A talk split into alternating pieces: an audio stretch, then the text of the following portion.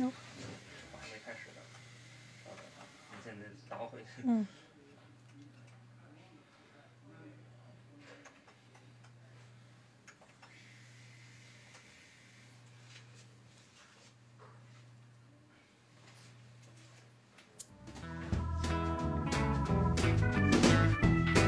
保持好奇，持续行走。欢迎收听和为之去旅行播客节目。本播客是由为之旅行出品。我是为之旅行的创始人宗轩，也是本播客的主播。让我们一起聊聊旅行的故事。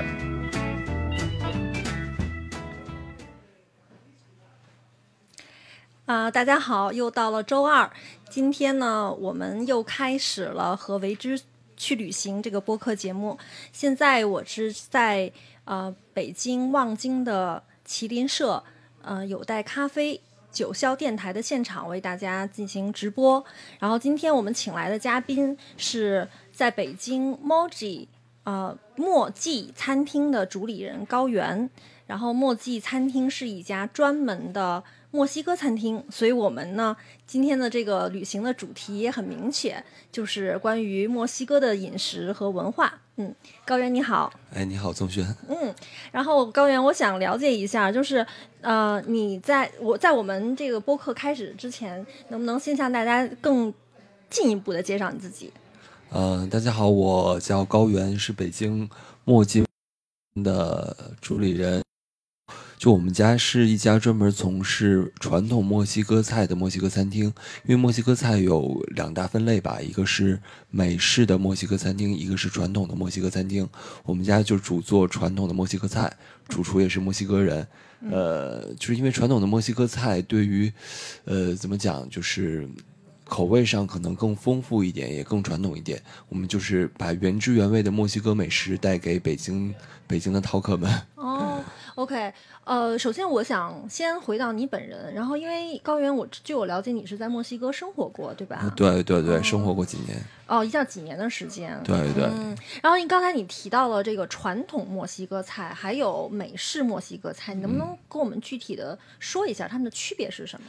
呃，因为传统墨西哥菜，因为墨西哥这个国家就是，首先从地理，我跟大家简单介绍一下墨西哥这个国家吧。因为从地理上来讲，它位于北美洲，然后国土面积大概六分之五是高原，然后在东南部尤卡旦半岛是有这种临海的平原，所以所以就是整个国家的那个地势起伏非常的。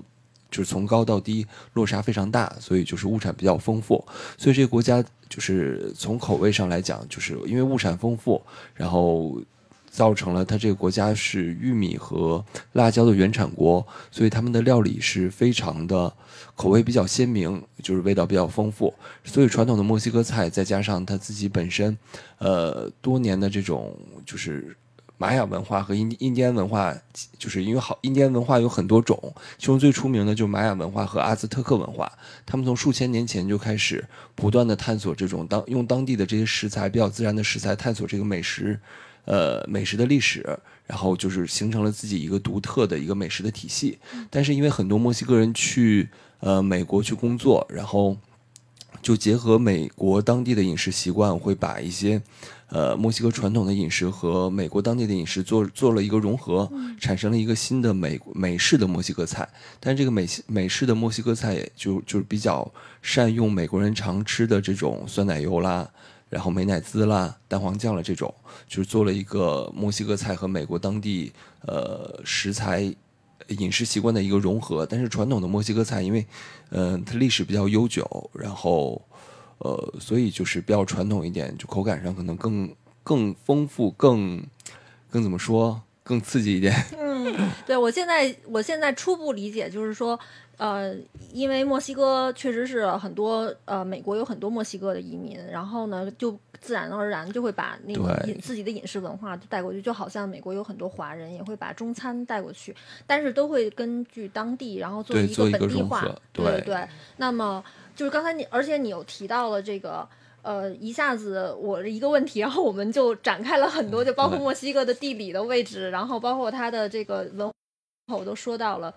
呃，其实就是听下来就，呃，地理上面确实是它呃海拔有起伏啊，然后又有雨林，然后还有这个啊、靠近加勒比海，然后也有戈壁，然后也有高原，所以它的这个地理条件、自然条件的多样性，就会制造成它的物产的多样性。对对，因为嗯。墨西哥这个国家从纬度上来讲，就是呃，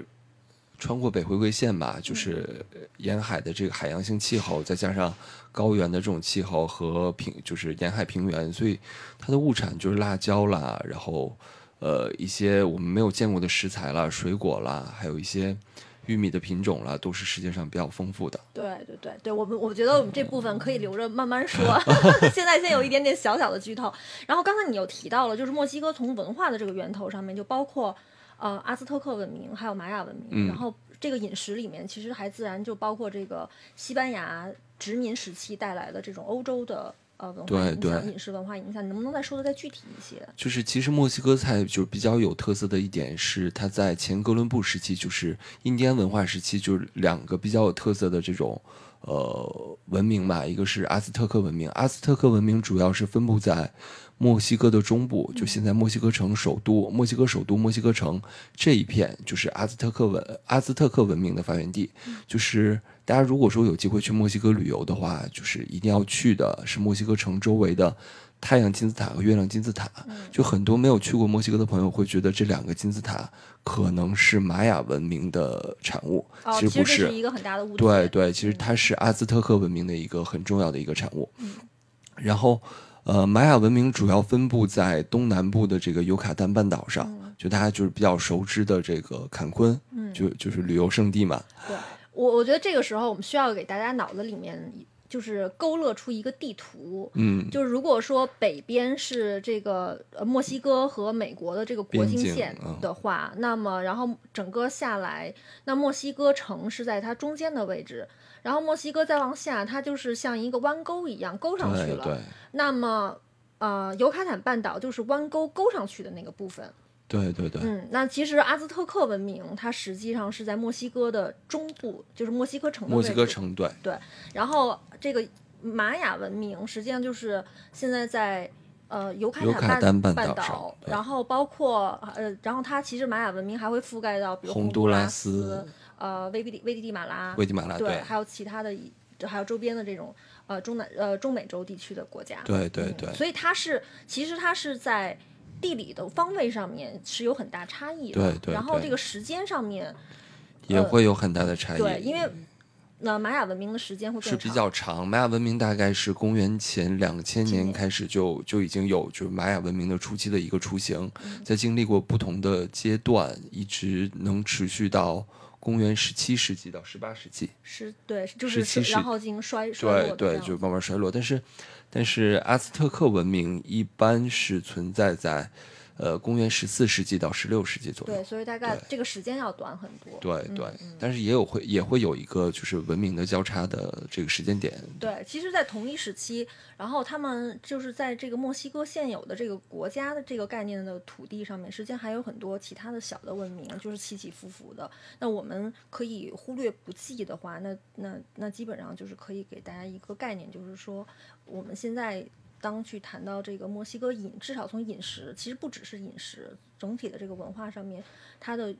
它的这种呃原住民的这种或者说印第安人的这种文化，然后包括呃十五世纪末西班牙人带来的这个几百年的这样的一个文化影响，是已经是他们最核心的。对，就是这是他们最核心的一个饮食特点吧。就举举个很简单的例子，就是大家都知道墨西哥人是以玉米为主食，其实最出名的一个主食就是它就是 dago，、就大家都知道就是玉米饼玉米饼卷着肉。其实这个玉米饼的做法，并不是说西班牙人在殖民地就殖民时期带过来的一种做法，它是大概一千多年前玛雅人发明的。它有一个很很重要的特点，就假如说我们自己也也也会吃玉米，但是我们自己把玉米就是磨成粉之后去烙出来的饼肯定是粘的，肯定是粘牙的。但是，一千多年前，玛雅人发明了一种方式，是用石灰，就是我们做那个建筑工地的那种石灰。当然，现在也会有这个生石灰，就是食用石灰。然后把食用石灰和生的玉米粒儿放到水里，因为石灰碰到水会自然发热，然后不断的再把这个玉米去做一个煮沸的过程。在这个过程中会发生一个很简单的化学反应，会把玉米里面的碱性都给去掉，这样就泡出来的石灰，就泡出来的玉米。就是是完全是去碱化的，去碱化的玉米就在磨成粉、烙成饼、烙成玉米饼的时候，它既保留了玉米的香气，有有非常柔软的不粘牙的口感，所以墨西哥人以这个为 taco 的主食，以 taco 做就以这种玉米饼做 taco 的饼，然后然后使用 taco 当做他们日常的一个主食。嗯，我真的是没有想到，就是说我们今天。嗯，吃到的就是如果在墨西哥的这个街边啊，或者说吃到这个塔可，它这个玉米饼还沿用了也是这样的方式，沿用了上千年，对，所以就是像一个活化石的对对，就是所以就是在在全球各地，如果说想去探究一个墨西哥餐厅到底正不正宗，或者想品尝一个墨西哥美食正宗性，其实。taco 就是就是因为他们管这个饼夹肉叫 dago，然后管外面这个饼叫 tortilla，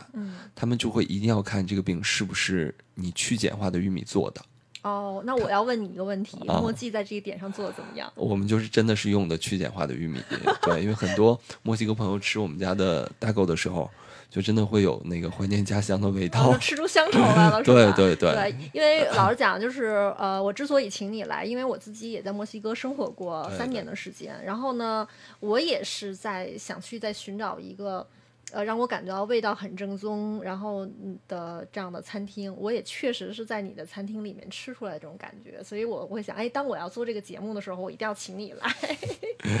对，OK，好，然后我们接着回来再做，就是。来来说这个，继续这个话题，就是嗯，既然墨西哥它有这个这个饮食上面，它有这么强的自己的文化的传统，那从口味上面来讲，它有哪些呃体现出哪些部分呢？嗯，其实墨西哥，我觉得墨西哥饮食上比较有特点的几个地方，就第一是。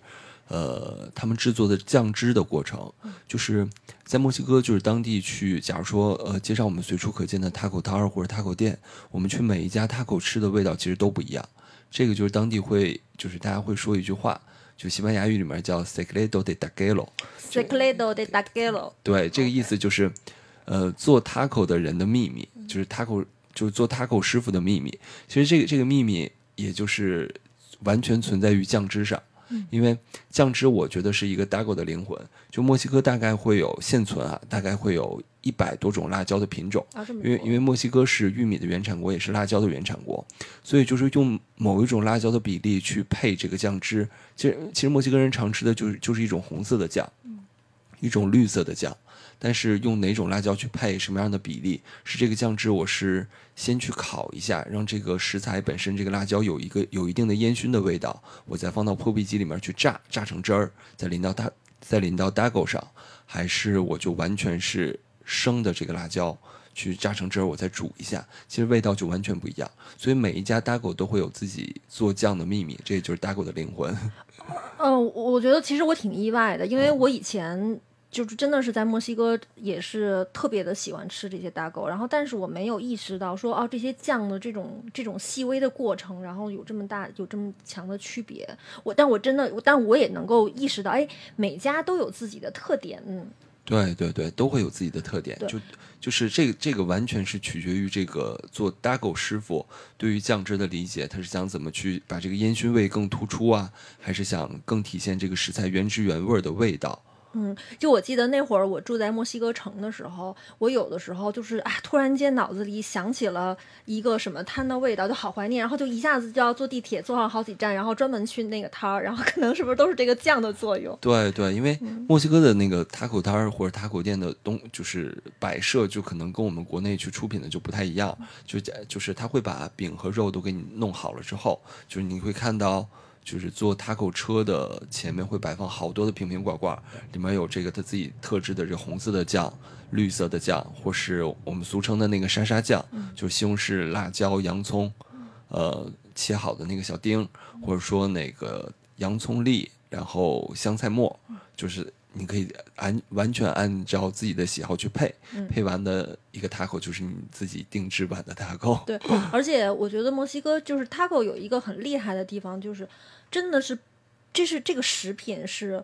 不管你是什么样的社会地位的人，是穷人也好，富人也好，大家都有可能站在街上，然后拿一个盘子，然后拿手下手吃，直接往嘴里面塞，对，就是感觉 是真的是一个全民啊、老少咸宜的这样的一个食品。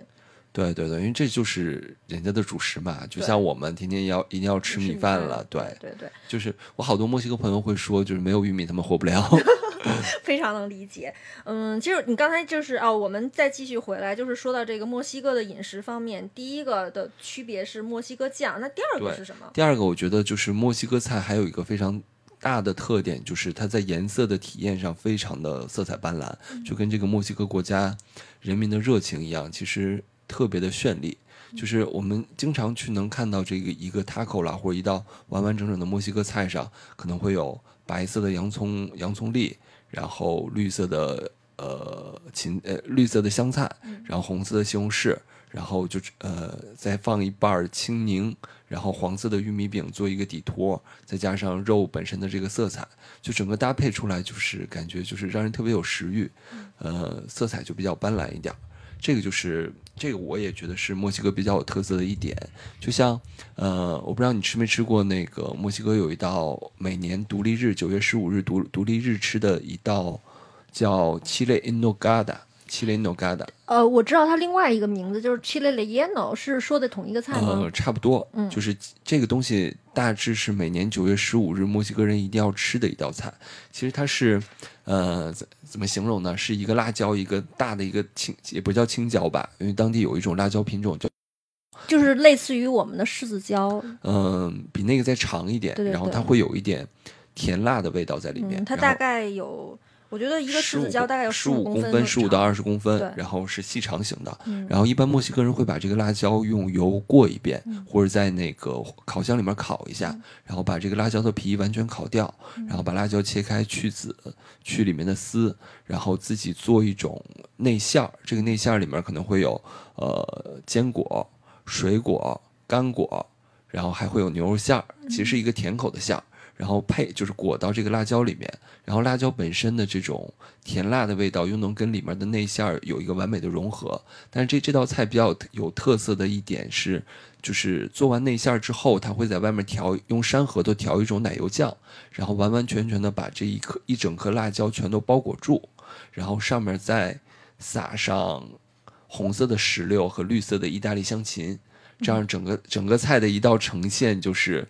呃白色的底，然后红色的石榴和绿色的异异香，这样就跟墨西哥的国旗是一个颜色。所以每年的独立日，就墨西的墨西哥的国庆日，呃，很多墨西哥人会吃这道菜去庆祝自己国家的独立。嗯，你其知道，就是你你说到这道菜的时候，我就是想起我当时在墨西哥生活的时候，我确实是，啊，第一，这是我非常喜欢的一道菜，然后它，嗯。可而且它这里好像也是不同的餐厅，然后他们有的时候往里面搁的馅儿，它会有一些区别，所以就每次吃的时候都会感觉有一些惊喜。然后呢，还会勾起我的一个记忆，就是我当时在朋友的家里面，就是是跟他们家人的那种老妈妈，就是跟他家的奶奶，然后学做这道菜，真的就是搁在那个平台平平锅上面去烤，然后又看着它那个青，就是那个我我我我就直接叫它青椒了，就看到它的青椒上那个皮，然后怎么萎缩，然后我就给它给它剥开，就是一一道一道的这个这个工序，我记得好像工序还蛮多的，对对，这个嗯。菜是比较难做的，复就是比较复杂的，是，而且每年就基本上只有九十月份可以在墨西哥吃到，嗯。因为当地九十月份是这个石榴的产季，哦，就过了这个季节，季节基本上在任何一个餐厅都吃不到这个嗯菜。，那你要再重复一下这个名字，Chile in nogada 我们要再学一下 Chile In nogada in nogada，in nogada。对这道菜我们在墨界也有出。哦，OK OK，嗯，然后哦，因为你刚才又提到了，就是提到这个颜色哈，然后我觉得我就忍不住要插一句，因为就是墨西哥的这个颜色真的是不光是在这个呃你提到的这些主食的颜色上，我觉得如果要是去墨西哥那个水果摊儿上面，都是我因为它我特别喜欢逛他们那些水果摊儿或者他们大市场，因为它那个颜色就是食材的颜色特别的饱和，然后就会排在一起，然后这种柠檬啊，然后各种各样的水果，就是这种热带水果，非常的丰富。对对，对我就有一种，我我记得我就有一种每次。呃，我会买那种水果杯，然后我就有一种哈、我这一天的这个维生素好像都够了一样。对对，就说到这儿，就是因为墨西哥就是呃热带啦、亚热带的它的这个纬度都有嘛，所以它其实水果还挺丰富的，就是我们常见的这种这种超大个的这个芒果啦，或者说青柠啦，然后牛油果啦，然后一些我们不常见的什么新鲜的无花果了什么的，当地都都能吃到。而且就是比较有特色的水果，可能在国内很少吃到的是那个仙人掌果。啊，仙人掌果就是这个，如果大家有机会去墨西哥旅游的时候，肯定第一站地一定是墨西哥城，首都墨西哥城，因为就是整个文化经济中心嘛。大家去墨西哥城，可能就是就是一定要去这个阿兹特克文明留下的这个太阳金字塔和月亮金字塔。再就是前往这两个金字塔的路上，一定会路过很多的这个庄园，庄园路边都会种着这个仙人掌，仙人掌上面就会开长出一种小的果实，大概高是十公分左右，然后外面会带一点小刺，嗯然后绿色的皮，然后剥开之后就是里面的口感，怎么说就特别的清爽，而且特别的甜。那个籽那个籽儿虽然有点硬，但是可以直接吃。对他们有的时候当地人也会榨汁儿的时候，对对对，这个仙人掌果就是真的特别好吃，就是在国内好像也有，但是但很少看到。对对对，因为因为大部分反正我周围就是也没见过谁谁吃，然后吃这个东西。对我我我觉得就是可能嗯，国内的朋友们可能都很难想象我们去吃仙人掌是什么感觉。对对对，因为墨西哥也会以以仙人掌去做一些菜了什么的，其实营养价值还挺高的。嗯，我我而且我还挺喜欢，就是煮熟了的这个仙人掌，还是烤过的，还是煮熟的，它会有一种滑腻的这种。烤过的，因为它里面会有一种就粘稠的液体。对对对对嗯，哎呀，我现在真的是觉得我，正好我们现在的时间是到了饭点儿，然后感觉又饿了。OK，对你刚才又提到了，我们继续再接接着说，我觉。得第三点，墨西哥饮食比较有特色的一点，其实它整个的饮食结构还是比较健康的。嗯因为就是它以粗粮为主食，再加上一些肉类，然后这样配比其实挺合理的。然后另外一点就是还是回到刚才那个酱汁啊，就它为什么比较健康？因为呃，墨西哥人做酱有一个特色就是。他习惯性的把这个，他习惯突出这个食材最原始的这个味道，嗯，所以他习惯性把一些他需要去榨汁的这个食材，不经过任何处理，然后在破壁机里面去榨成汁儿，榨成汁儿，它可能过一下火，稍微熬一下。其实与其说是它是一种酱，它更像是一种蔬果的混合汁。嗯因为嗯这个习惯可能跟我们就不太一样，因为我们自己去做一些调味的酱类，我们可能习惯性的用一些发酵的工艺。但墨西哥人不是，他就是比他是真的想把这个食材最原原始的味道，然后混合在肉上，他会把那个酱做的比较原汁原味，就比较突出食材本身的味道，再淋到肉上，然后再混合着玉米饼做的这种塔口皮儿和肉一起酱一起去吃，所以就比较就真的比较健康。对，哦，我我记得就是在那个就是墨西哥生活的时候，因为嗯、呃也确实是就是很容易去观察到这个当地人的这个饮食习惯，包括这个做菜的方式哈。后来回来完。嗯，这个榨汁机或者是破壁机真的是一个使用率极其高，就对每天都会使用的这样的一个一个用具对对对。然后因为什么都会打一下，所以我当时呃，我的生活里面很重要的是我我，但我其实就是拿它打豆浆，对，我就会拿它打豆浆，嗯，但是我在北京的时候，我就很少就是说给自己打豆浆这样子，因为在那边就是特别的方便，对对对，这个破壁机在当地的使用频率还是挺高的。是是。哎，那我们刚才也说到了这个几点，那还有没有其他的特点？墨西哥的美食、嗯还有一个比比较有特色的东西，因为嗯、呃最后一点我觉得是墨西哥菜里面辣椒的使用率是真的非常的高。嗯虽然大家把墨西哥菜归为西餐，但是我自己总结啊，就是因为西餐里面很少吃辣嘛，所以我我管墨西哥菜叫西餐里的川菜。我觉得总结很到位。对对，因为其实它对辣椒的这种使用率特别的高，无论说是菜品里，还是说酱汁里，还是甚至在水果和啤酒里，它也会用用到大量的这个辣椒。你在墨西哥肯定在街边看到过，就是街边做水果的这个小小就是小摊儿吧。嗯呃，他会把水果切切好，就是放到一个杯里面。他不是说已经就是切好的水果直接给你，他会淋上一种辣酱。对，辣酱完了之后，上面再淋一点辣椒粉，完然后直接给你。我第一次见到这种吃法的时候，其实特别拒绝，因为没有见过嘛。但是尝了一口之后，就就欲罢不能的，就每次看到这个东西，我一定要买。就是因为水果本身的那种就是酸甜的口感，或者纯甜的那个口感，配上墨西哥人调的这种辣酱，这个辣酱有个名字叫 chamoy。chamoy，卡莫伊，它是用嗯，它是用就是大家就是当地是叫牙买加花的一种花，再配上辣椒，再配上就是像杏这种酸酸稍微酸一点的这种果干儿去熬出来的。哦，这个这个牙买加花就是咱们国内也有，就是叫洛神花，嗯，就是它会跟辣就玫瑰茄，对玫瑰茄，它会跟那个辣椒一起去熬，熬完了之后。在破壁机里面榨成，你看又又用到破壁机了，对对对，就榨成一种就是糊糊状的一种酱，然后再再熬，嗯再加一些糖啦，再加一些酸的东西啦，柠檬啦什么的，然后再放上这种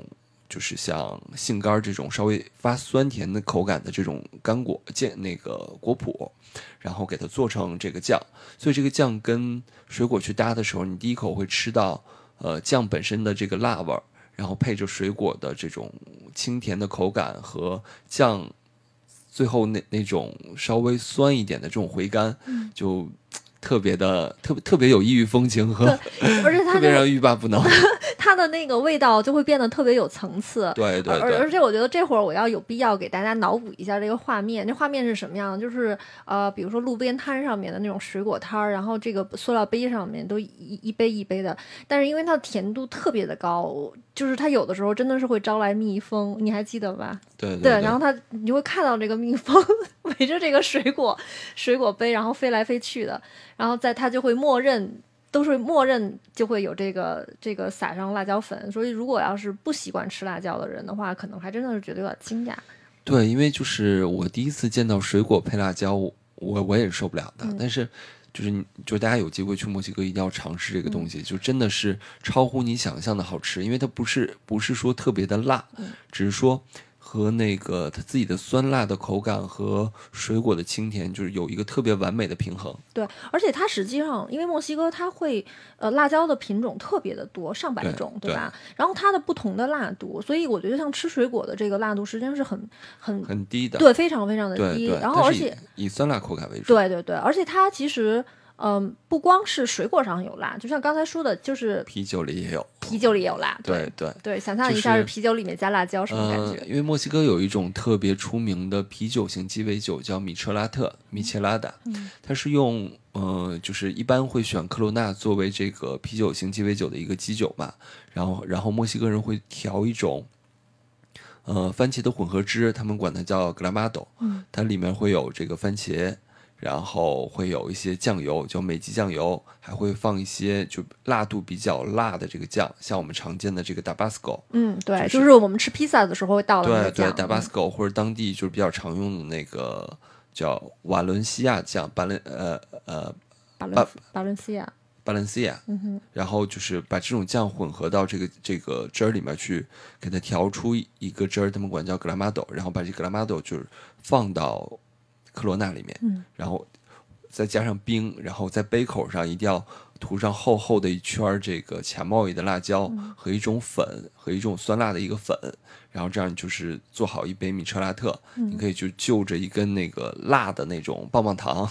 对对对，对，它会有一些辣椒棒棒糖，就整个一杯那个米彻拉特特别清爽的米彻拉特就好了。夏天的时候，就是基本上在路边，你看到看到很多墨西哥人手里面可能就拿着一小杯米彻拉特，就是边走边喝，边边走边喝，因为比较比较解暑，然后比较解渴。对对，而而而且我我记得，就是因为啤酒本身是很淡的，然后嗯。但是呢，就它的这个味道，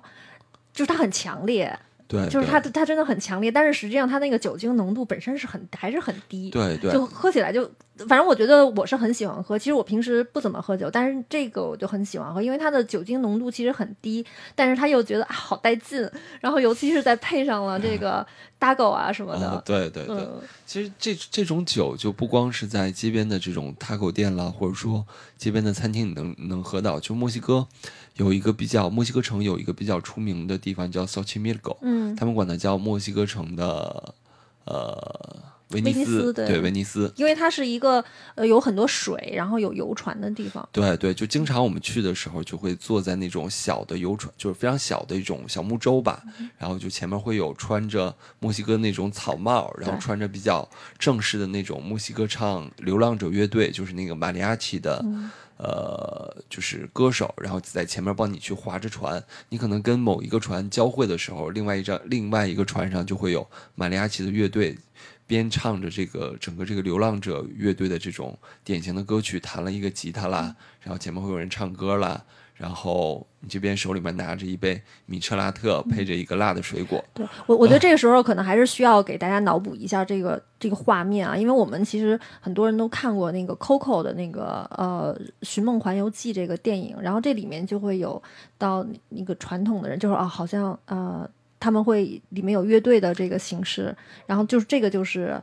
呃马里亚奇马里亚奇，对，其实对马里亚奇他们他们的这个音乐真的也得有上百年的历史了。对对，这个马里亚奇就是大家可以就是在看那个《寻梦环游记》的时候，应该能看到，就是呃，是一个墨西哥人戴着圆形的那种黑色的帽子，穿着比较正式一点的，类似于西装，但是他身上会有好多亮片。嗯，然后这个乐队的组合组成肯定是有一个主歌手，然后还会有吉他手。而且是是大小不同的对对对，嗯。然后就很多的很多的乐器乐器的元素组成了一个比较完整的乐队，他嗯。们就是自弹自唱，然后演绎的都是非常古典的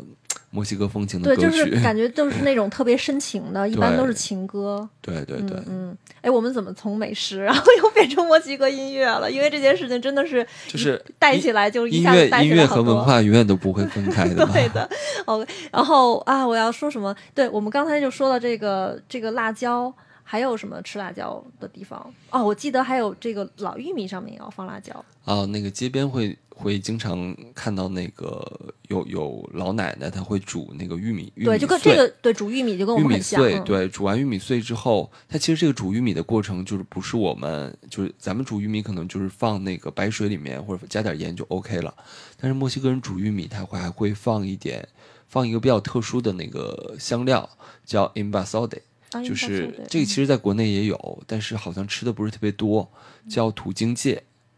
土荆芥，它是一从来没有听说过对。它是这这个 imbasode 就是土荆芥本身是有一种什么样的味道？就是回味有一点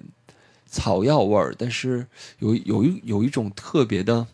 就怎么讲呢？就茴香吧，就是后味其实挺挺好闻的。然后他们会用这种草药去煮去煮玉米，煮完玉米出来之后，然后他们会裹上厚厚的一层那个呃蛋黄酱，蛋黄酱外面再淋上他们自己特特制的这种辣椒粉，然后直接就给就是你就可以拿一个玉米棒就走了。对哦，你要不说的话，我真的不知道，因为我老觉得，哎，它的玉米为什么就跟我家煮的就不一样？但是我不知道对它还有加了其他的调料它。里面就是一般煮那个这种玉米，一般墨西哥人会用鸡汤在熬这个土荆芥，熬出来一种汤底再去煮。哦，这么讲究。它不是说那个白水去煮的。哎呦，又又又贬那个，就是没想到它这里面还有这么多的秘密啊！对对对，嗯，这其实都是因为墨西哥人简直太酷爱玉米了，所以他们对玉米的处理方式，嗯、就就还是挺挺认真的。对对对，哎呀，我因为我觉得我们刚才说的玉米啊，然后包括辣椒啊，然后就是呃呃，像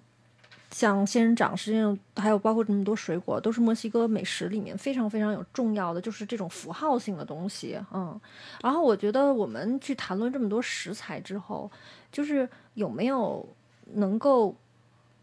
如果我们现在换一个话题，就是如果我们去墨西哥旅行的话，你会觉得有什么样的美食地图是需要我们了解的？嗯，如果说去墨西哥旅游的话，就肯定第一站，嗯，大家逃不开的肯定就是墨西哥城。其实墨西哥城是人口两千多万的一个大都市，它应该是和东京哦和北京差不多。对，大大概就是城城市规模非常大，所以就在这个墨西哥城，你可以就是尝试到就整个墨西哥甚至世界各地的美食，在这里都会有一个交汇。对就想尝墨西哥呃各地的美食，墨西哥城一定是逃不掉。嗯但是每一个州甚至每一个地域，就在墨西哥当地的每一个州每一个地域，它都会有一些自己比较拿得出手，就当地比较有特色的菜。嗯就像我们我们中国这么大，然后可能川菜啦，然后。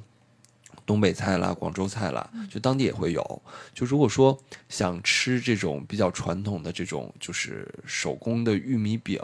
然后配上这种 taco 的酱料，呃，可以去尝尝试到西南部的像这种瓦哈嘎，就瓦哈卡地区。对，我要说一下，就是瓦哈卡是一个州，然后它的州府呢就是瓦哈卡市，然后这个这个州它属于民比例非常高的地方，就是呃，像墨西哥还有另外一个州 Chiapas，然后也它是靠近危地马拉的边境线，然后这两个州都是属于啊、原住民比例非常高。然后其实如果当你想特别的深入到墨西哥的这种乡土的话，这个这两个州是非常重要的，而且我。呃，就是真的是你会有那种特别浓浓的，就是那种呃传统文化被包围的，就是被传统文化包围的这样的一种一种气氛，嗯。对，因为瓦哈嘎就是不光是原住民，而且他们这个州本身在色彩的运用上，可能要比别的州更加的热烈一点。嗯嗯嗯。而且瓦哈嘎比较盛产一种呃芝士叫 queso 瓦哈给纽，啊，就是瓦哈就是卡芝士对，啊，他们就是一个大很有这圆球的一个芝士，就是很香。嗯。然后另外瓦哈嘎就是比较出名的另外一种美食叫 mole，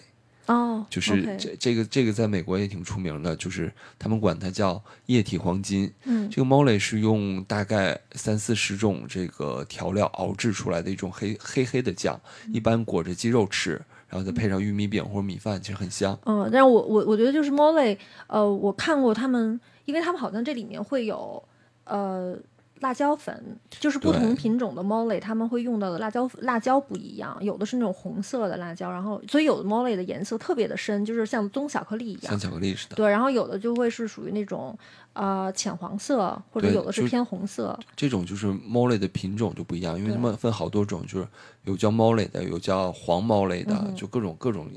各种不同品种的 mole 都有。其实味道上，呃，差距还挺大的。对，我好，我记得他们是呃有要有辣椒，还有 coco coco 是吗？要好像是和 coco 是呃碾在一起的，就是它会有不同的调料，其中当然了，这个辣椒粉是最主要的一个。，对对嗯对、而且这个味道有的味道真的是蛮强烈的。对，因为这个就是有一种，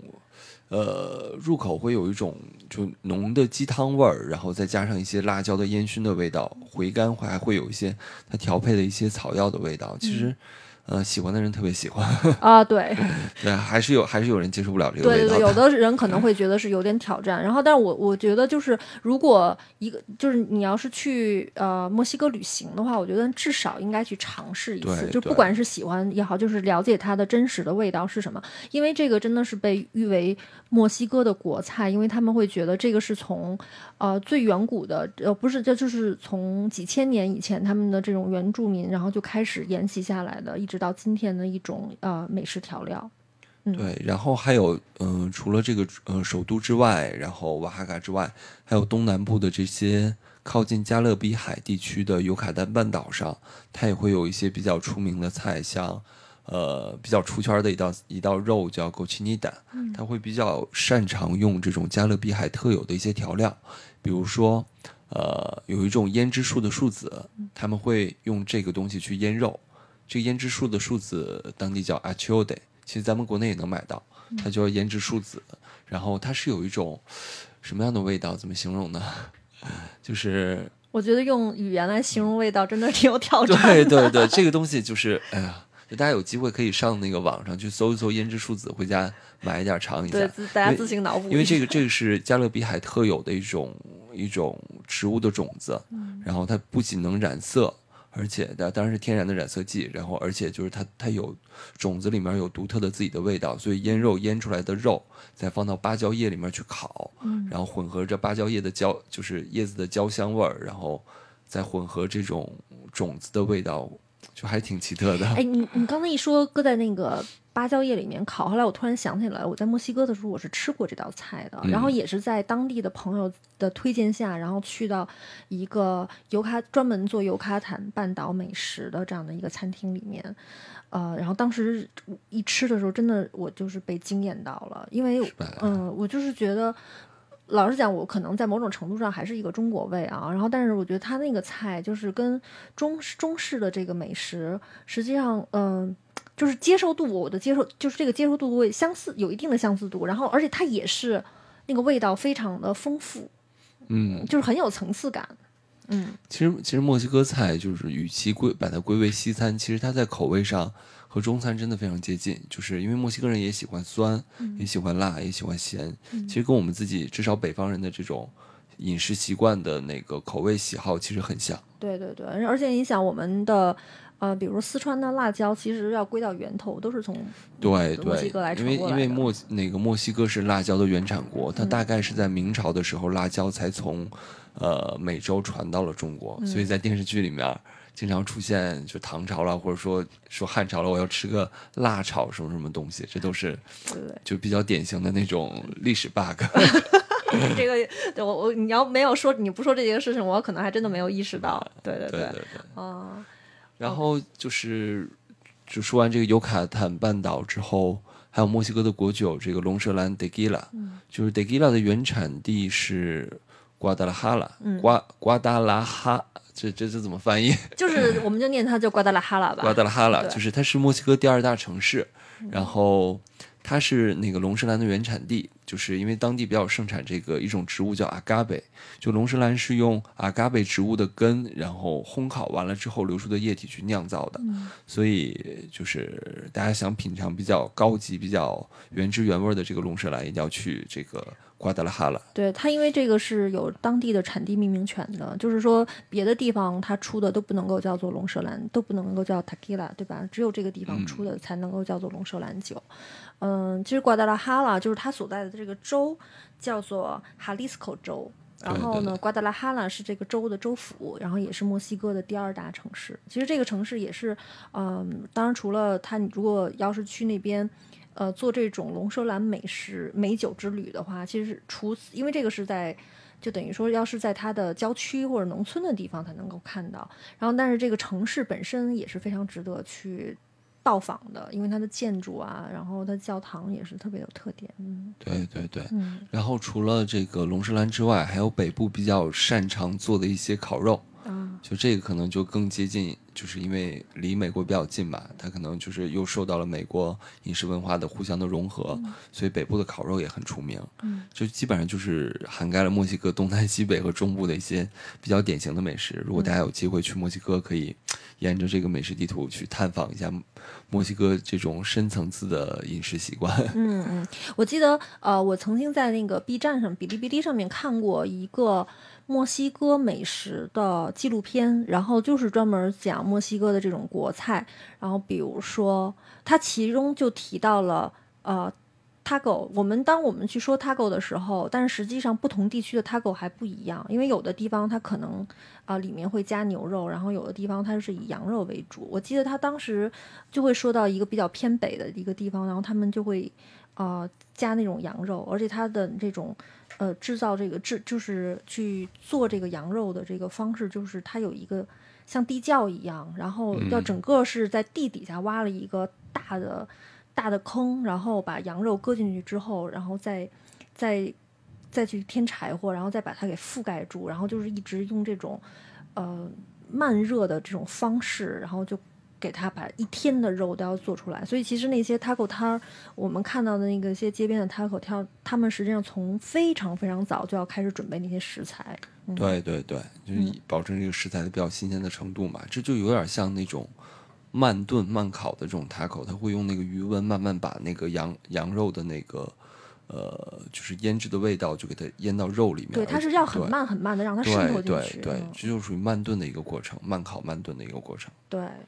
嗯，其实我们就是我，我觉得就是我当时在墨西哥旅行的时候，呃，或者说我当时那在那边生活的时候，我特别的呃，其其实蛮喜欢看他们那些呃 taco 摊儿啊，或者说这些小商小贩他们经营的那个状态，实际上你能够感觉到。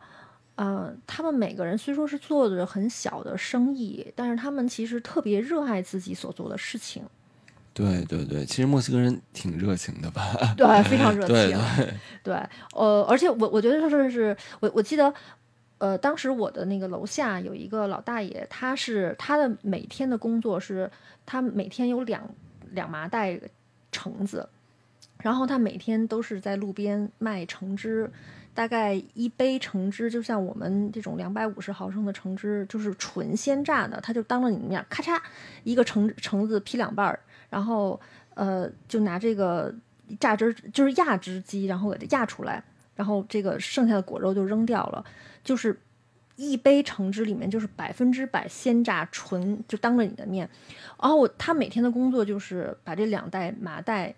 全都给卖光，然后他就回去，而且三百六十五天没有没有间歇，我其实蛮佩服的。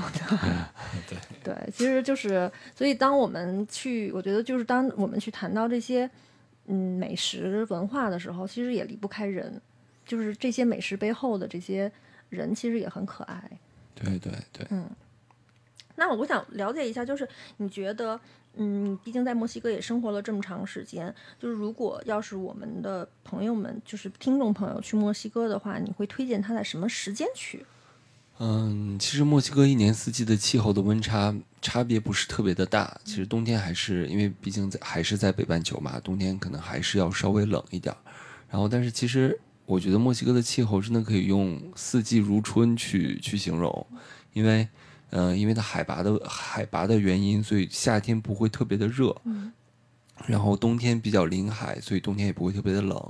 所以一年的平均气温，我觉得大概。冬天稍微冷一点的十五六度、十四五度。对，如果要是墨西哥城的话，差不多是这样对对，然后，但是但是如果说大家去南部的那些像尤卡坦的那个坎昆什么的，真的是一年一年四季都是夏天。对。然后像夏天的时候比较热的时候，也就二十多度，所以就真的不要担心那个气候对这个旅游的影响。大家可以完全去考虑，呃，我们去的时候有没有一些墨西哥重大的节日，能去体验到墨西哥当地。呃，对这个节日庆祝的这种风土人情，所以我比较，我个人比较建议，如果大家去玩的话，一定要赶上墨西哥的这个亡灵节。嗯，其实亡灵节被世界教科文组织列为这个世界文化遗产，它是有自己独特的地方，区别于这个西方的万圣节，因为墨西哥人对亡灵节、对死亡的这种认知，可能从小就。不断的在在就是在他们自己的文化里、宗教信仰里，会有另外另外的一番认知和和理解。就是他们会拿这个件事情是开玩笑的。对，我们可能会把这件事情当成一个谈话的禁忌，但是他们真的是会拿这件事情开玩笑。对，因为就是大家就是墨西哥人，当时当地的墨西哥人会觉得，就是人死了，就是真的不是你生命的终点。他们会觉得。呃，我们故去故去的亲人在另外一个世界，在另外一个平行的世界过着和现在一样的生活，他们可能也一样会去唱歌、去跳舞、去吃美食。嗯，然后每年大家会用这个亡灵节这一天去祭奠，就是我们在另外一个世界一样幸福生活的这个就是逝去的亲人。然后就是可能在当当天会有一个呃彼此之间的一个沟通吧。嗯，然后就当地有一种。小的这个手工艺品叫阿雷布里黑斯，它是当地手工艺人凭借着自己的想象画出来的一种神兽。就是我们呃，就是你今天拿过来的，对，就是我可以跟大家描述一下，这是木制作的一个小造型的动物，可能是各种各样动物的。组合对它这个其实世界上呃没有一模一样的阿里布里黑斯，就就是我不我不管它叫阿里布里黑斯了吧，就管它叫神兽吧。就是墨西哥人会觉得这个东西是人故去之后，是由这种神兽把他的灵魂从这个世界接到另外一个世界，他会保护你一路从就是平平安安的把你的灵魂从我们现有的这个世界平安的接到另外一个世界去守护你。所以就是这个呃啊这个神兽一般都是手工艺人凭借着自己的想象。就是随机随机化的，所以世界上没有一模一样的艾利布利黑斯。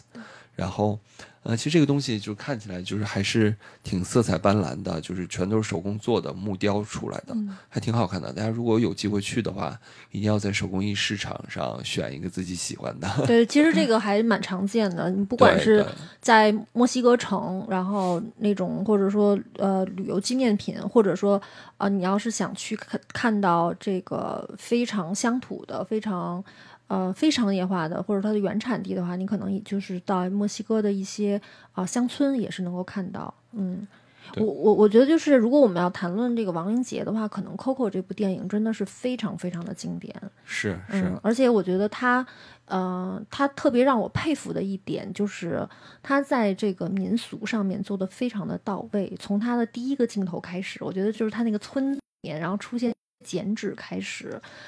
觉得哇，好细节上面好讲究，好到位。对，就是说到这个亡灵节嘛，就是它也是有自己比较特色的美食。对，就是就是墨西哥人在亡灵节就会摆好多万寿菊，就是他们当地叫 s i m b a s u c h i 但是这个东西就有点类似于我们国内用的这个万寿菊，然后会挂好多的那种剪纸。这个剪纸用的那个纸张的类型，墨西哥人管它叫中国制。嗯，对叫 b a b e l c h i n o 然后剪完的这个纸会挂满整个房间，就是看看起来就色彩斑斓的，再配上地下摆的这个万寿菊，就整个亡灵节就是烘托的这个气氛，就是还是非常非常暖的，嗯，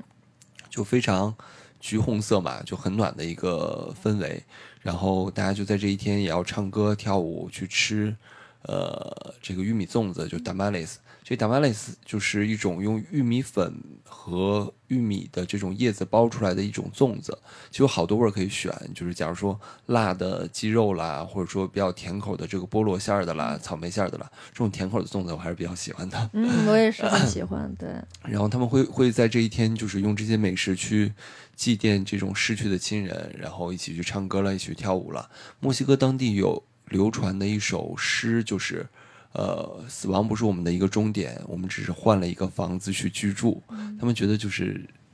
就是到另外一个世界，他们真的就是只是说灵魂灵魂不灭，然后到另外一个世界，我一样幸福的生活。我我记得就是我在墨西哥的时候也上过，他们在那个学校里面也上过，就是关于墨西哥传统文化的课。后来在谈到这个亡灵节的时候，我们那个老师就真的很认真的跟我说，啊、你一定要了解，就是呃，亡灵节是一个 fiesta，就是一个派对，然后对它是一个 fiesta，它是一个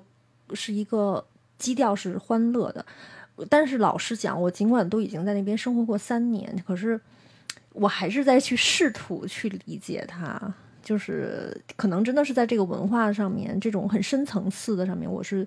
嗯、就是我可能需要花更多的时间，然后去理解这种从概念，然后一直去体认它，是可能是需要一个过程的。对，这可能就是我们自己本身文化的共有性和呃这个墨西哥文化呃小小的差异吧，因为我们对这种死亡的认知还是比较沉沉，就是对对对，很沉淀的，这对对，很很很沉重的一个对很沉重的一个话题。但是墨西哥人对这个话题，就是他们可能真的是信仰里面，因为天主教的这种信仰，真的会觉得，呃，人死灵魂不灭，然后就在这一天，我一定要以最最开心的一个状态去迎接我故去的亲人，在这一天和我去团聚。对，哎，我我觉得就是，嗯、如果我们不去讨论这个关于死亡本身的这种哲学上面的概念的话，如果关如果在这个时候去到墨西哥旅行，在视觉上面，首先是一个非常非常怎么说？色彩斑斓，五颜六色，然后点点烛光映着这个橘红色的小花。而而且它会有很多，比如说呃，现在墨西哥城有这种大游行，关于这个亡灵节的这种、呃造型的大大游行，然后你会就会感受到这种派对的意义是什么？对嗯对，然后而且就是像这种节日，墨西哥人也会吃一些，就除了我刚才说的那个玉米粽子之外，它它还它还有一个比较有特色的面包，叫亡灵面包，嗯。B a n de Muerto，嗯，然后就是他会把那个面包做成类似于坟墓的形状，就是边上会会仿造人的骨头，捏一些骨头上去。对对对，所以他们可能有一种翻译叫做人骨面包，就是它那个面包它不是一个它的表面它不是一个圆圆的，它是有一个一一个一个的棱，就好像那个骨头摆在上面，但实际上它是面包做的。其实面包挺好吃的，然后一般会配那个热巧克力一起吃。嗯，这个面包是拿橙子皮做的，所以就还有橙香，还有橙花水的味道。哦，我发现他们真的就是，你要不今天不跟我说这么多细节，我我可能就是吃的很开心，然后完全不知道这里面的秘密。对，嗯，我记得就是呃那个。还有一个就是在亡灵节的时候会看到有很多的小骷髅，然后可能时间内是糖用糖做的，然后但是它大大小的话大概有多大呢？大概有一个苹果那么大吧，小一点的可能有一个苹果那么大，大的话就就可能就会放的很大都有可能。然后小的这种像苹果一样大的这种小骷髅，有的时候他们朋友之间作为一个小礼物，他可能会把对方的名字写在这个骷髅上面，然后送给对方，就会变得很搞笑。我觉得这个也是很明显就带有一个亡灵节的一个派对的意义。嗯，对对，他会拿这个事情开玩笑整蛊整蛊的意 思。对对 对，他真的会拿这开玩笑。嗯，其实我们今天啊聊了这么多，其实嗯，好像啊，好像又有很多的这种好很好玩的事情。然后你你你还有没有在当地，然后经历到一些呃比较有意思的事情，然后跟跟我们在国内的生活或者文化差异面比较强的不一样的地方？就是我觉得大家就是提到墨西哥的时候，就会就首先可能会想到治安吧，这对吧就？大家都会提到第一个问题。对，其其实其实呃一定要跟大家澄清一下，其实墨西哥治安还真的不错，就是嗯就因为每个城市都会有一些就是你不要去的地方，或者你在某一个时间段不要去的地方，你只要规避开这个时间段，不要去某些不该去的地方，其实非常非常的安全。对对，其实我我对我也想说这个事情啊，就是尤其是当我们在考虑旅行的时候，呃，我当然会给大家的建议是，嗯、第一，最好和当地人像当地人一样做事情，比如说，呃，嗯、比如说当你出门的时候，你可能可以问一下酒店的服务员，然后呃。就是哪些地方要哪呢？就是去去在街上走的时候有什么需要注意的，那他可能会提醒你，呃，有些区域不要去，这个是有可能的，或者说确实是，比如说有些时间点，比如太晚啊，或者是什么时候啊，不要去某些地方。但是我认为，就这种呃，就这种旅行的规则是我们。除了墨西哥之外，然后去其他的地方都会通用的一个规则，这是一个。然后我觉得还是要提醒大家，就是如果是自己去墨西哥旅行，然后当你想到街上打车的话，那我建议就是大家最好是，呃，还是让比如说酒店的人或者是餐厅的人，就是帮你打电话叫车。我觉得这个是一个比较保险的一个方式，就是说，呃，尽量不要直接在那个街上抬手叫车。这个，那我们现在在城市里面，比如我们也习惯了这种提前要约车呀什么的，所以我觉得大家做到这一点也不是很难。然后剩下的，嗯，其实我就想说，并没有，并没有传说中的那么的对糟，对对，其其实治安还是比较不错，我觉得是比较不错的，就是只要不不不去一些不应该去的地方，就是还是挺好的。而且墨西哥人普遍来讲是真的比较热情，真的比较愿意去帮助你这些游客，就是还是能感受到这种拉丁文化里面就是这种热热情洋溢的风格吧。对我，我记得，可能我们在这个节呃这个节目也今天快到结尾，然后我我可能要分享一点我自己的这个墨西哥的个人的经历。嗯、我记得当时在墨西哥的时候，其实让我很很很意外的是，就是他们之间的这种表达方式。然后呢，因为墨西哥这个成这个语言，西班牙语言里面有一个叫指小词哈，就是它名词后面。它有一些变化之后呢，如果翻译成中文就是小什么什么，对对对，所以他可能会会在平时要是跟自己的朋友说话的时候，就会变成啊、呃比如说，比如说我会被我的朋友用中。就是用西班牙语，然后叫完，如果翻译成中文的话，就是啊什么美丽的中国小轩轩啊，我觉得如果要中在中文有人这么跟我说话，可能真的是很肉麻，但是在当地是一个非常自然的表达方式。对对而且而且可能他们人们就之间会每天就会说啊，呃，就甭管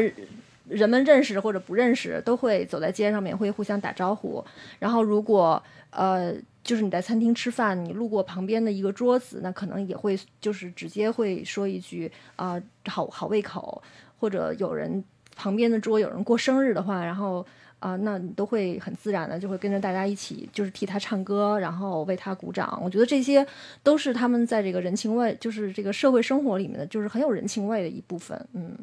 对对对，嗯所以呢，我觉得，啊、我觉得就是当我们去了解一个地方的文化的时候，可能是通过饮食，通过它的音乐、电影，然后很多这种形式。当然，可能最好的是能够亲身到当感受一下当地的这种饮食文化，然对后，其实我觉得最重要的还是人的原因哦。对对对，就嗯就因为你没有办法去融入到当地的这种特色的这种传统文化、饮食文化、风土人情里面，你就真的永远都不会了解这个国家最内在的一些东西。是是是，嗯，那我觉得我们今天呢，可以在这样的一个回味当中，然后结束今天的这个啊、播客。然后谢谢高原，谢谢谢谢，嗯，好，谢谢大家。拜拜。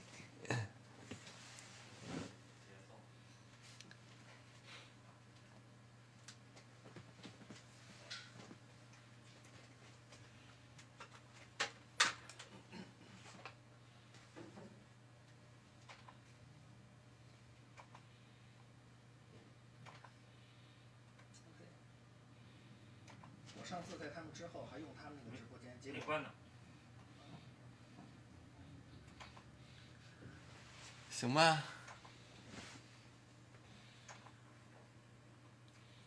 还没关呢啊。行吗？这句话直出去了。